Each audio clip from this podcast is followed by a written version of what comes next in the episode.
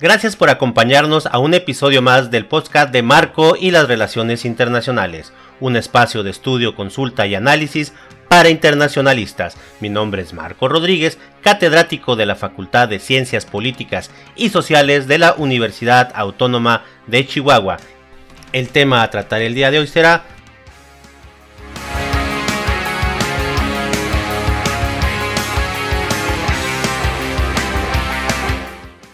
movimiento de países no alineados. Este movimiento es una agrupación de estados conformados durante la Guerra Fría, el conflicto geopolítico e ideológico mundial de la segunda mitad del siglo XX, que se manifestó con el enfrentamiento indirecto entre la Unión Soviética y los Estados Unidos. La finalidad del movimiento era conservar su posición neutral y no alinearse a ninguna de las superpotencias antes mencionadas. Aunque haya caído el muro de Berlín en 1989 y la URSS se haya disuelto en 1991, la organización continúa vigente. El primer intento de la creación de una convergencia entre los países que más tarde se conocerían como el Movimiento de Países No Alineados fue en 1955, cuando se celebró la Conferencia de Bandung en Indonesia, siendo la India, Egipto y la misma Indonesia los promotores de dicha idea, debido a que se produjo poco después de la independencia de la India, influyó mucho la ideología y el pensamiento de Mahatma Gandhi. La primera cumbre de países no alineados se celebró en Belgrado en 1961. Después del fin de la Guerra Fría, el movimiento sufrió la falta de identidad, ya que el motivo de su creación era tener un bando intermedio entre las dos potencias antes mencionadas. Los Estados miembros representaban casi dos terceras partes de los miembros de la ONU el movimiento de países no alineados tiene sus antecedentes originarios en la Conferencia de Bandung, celebrada en Indonesia en 1955, que reunió a 29 jefes de Estado de la primera generación postcolonial de líderes de dos continentes para identificar y evaluar los problemas mundiales del momento, a fin de desarrollar políticas conjuntas en las relaciones internacionales. Con el paso de los años, el movimiento evolucionó desde una neutralidad pasiva hacia un activismo de no alineación que le llegó a dotar de una importante fuerza internacional. En la primera conferencia Cumbre de Belgrado, celebrada del 1 al 6 de septiembre de 1961, a la cual asistieron 28 países, 25 países como miembros y 3 como observadores. Cuba fue el único país de América Latina participante en calidad de miembros. La celebración de la conferencia de Belgrado supuso un importante impulso al movimiento y consiguió que la política del no alineamiento aumentará su influencia en el mundo, sustituyendo progresivamente al carácter afroasiático nacido en la conferencia de Bandung. En pleno auge, el movimiento celebra la segunda conferencia cumbre del movimiento que se desarrolló en el Cairo entre los días 5 al 10 de octubre de 1964.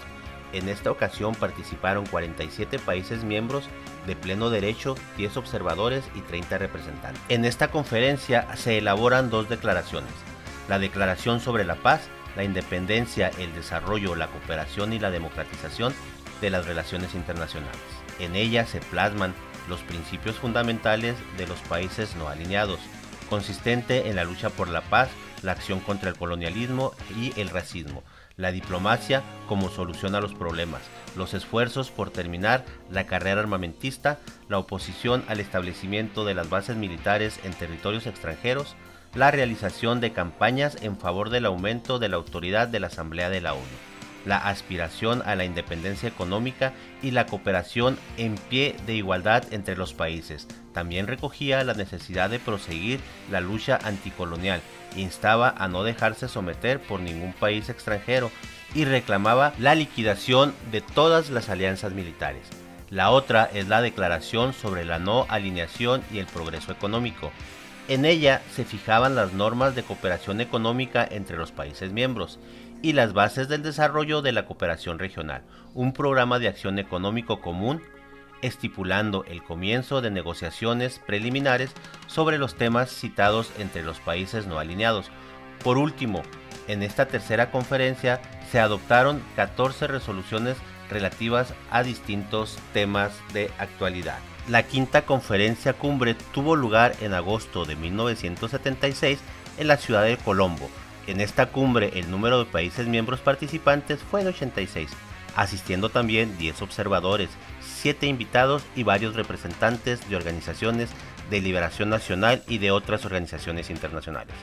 La declaración política analizaba la disminución de las tensiones internacionales, el imperialismo, el colonialismo y el neocolonialismo, la situación en África, Asia y Latinoamérica, la discriminación racial y la injerencia en asuntos internos de los estados o de la ONU.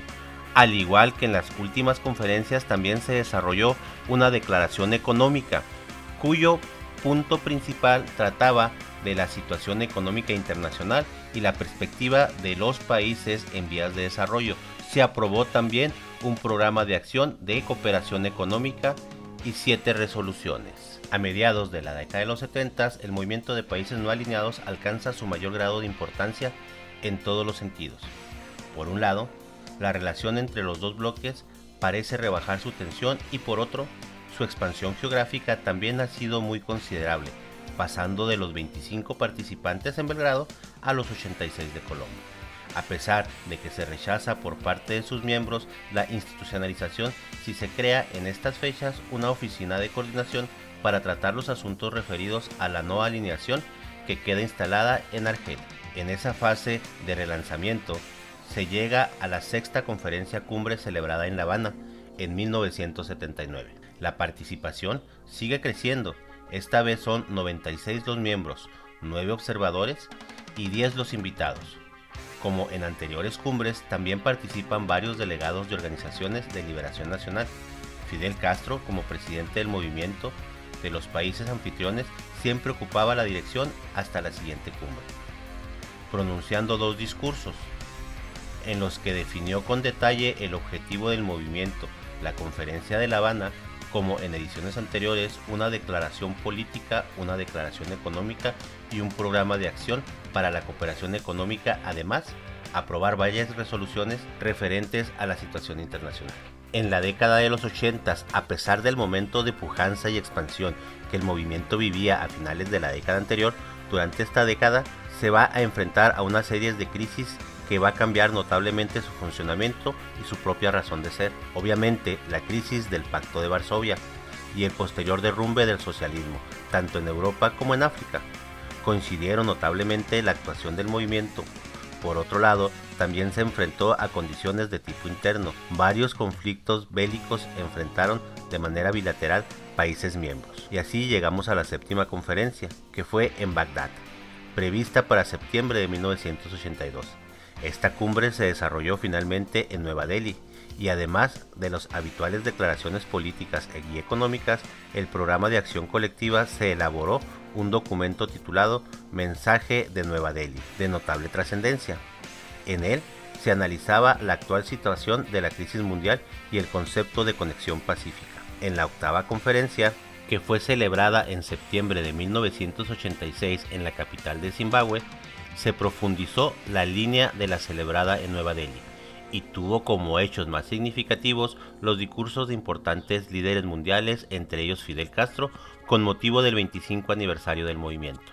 El derrumbamiento del bloque soviético y el fin de la Guerra Fría provocó que el movimiento perdiera muchos apoyos y parte de su significado. En la conferencia de Yakarta, celebrada en 1992, se supone en este sentido un punto y aparte en el movimiento. Al ser la primera conferencia tras el fin de la Guerra Fría, en esta se plantea un cambio en la estrategia de los países miembros. A partir de entonces, los grupos de países poderosos como la Unión Europea o el Grupo de los Ocho pasan a ser los puntos de atención del movimiento.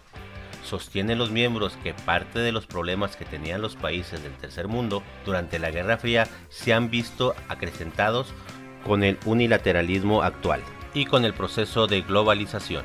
Algunos conceptos como la guerra preventiva son de enorme importancia para los países del tercer mundo.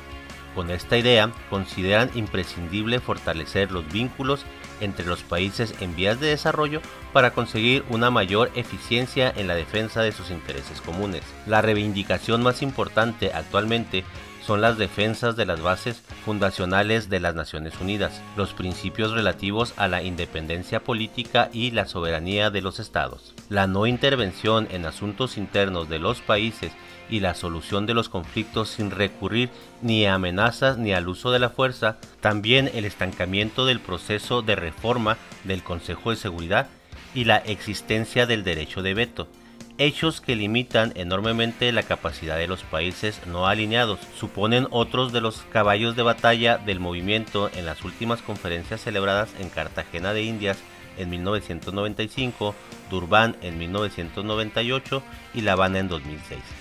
Se han tratado todas estas cuestiones y se ha trabajado para revitalizar el movimiento y adaptarlo a las nuevas condiciones, renunciando lo menos posible a los principios fundamentales. Aunque el movimiento incluye a la mayoría de los países en desarrollo, no es idéntico al grupo de los 77. Un número de países ha permanecido fuera del movimiento porque no cumplen los criterios de membresía o porque no han solicitado el ingreso por consideraciones políticas nacionales. El movimiento tiene un común denominador más alto que el grupo de los 77, una dirección política dada por los principios y objetivos de los miembros. Los criterios para la membresía son cinco. El primero es que el país debe haber adoptado una política independiente basada en la coexistencia de estados con diferentes sistemas políticos y sociales en el no alineamiento, o debe demostrar una tendencia a favor de tal política. Número 2. El país concernido deberá apoyar consistentemente los movimientos por la independencia nacional. Número 3 el país no debe ser miembro de una alianza multilateral militar concluida en el contexto de los conflictos de las grandes potencias. Número 4. Si el país tiene un acuerdo militar bilateral con una gran potencia o es un miembro de un pacto de defensa regional, el acuerdo o pacto no deberá haber sido uno de los concluidos deliberadamente en el contexto de los conflictos de las grandes potencias. Quinto y último, si el país ha concedido bases militares a una potencia extranjera, la concesión no debe haber sido hecha en el contexto de los conflictos de las grandes potencias.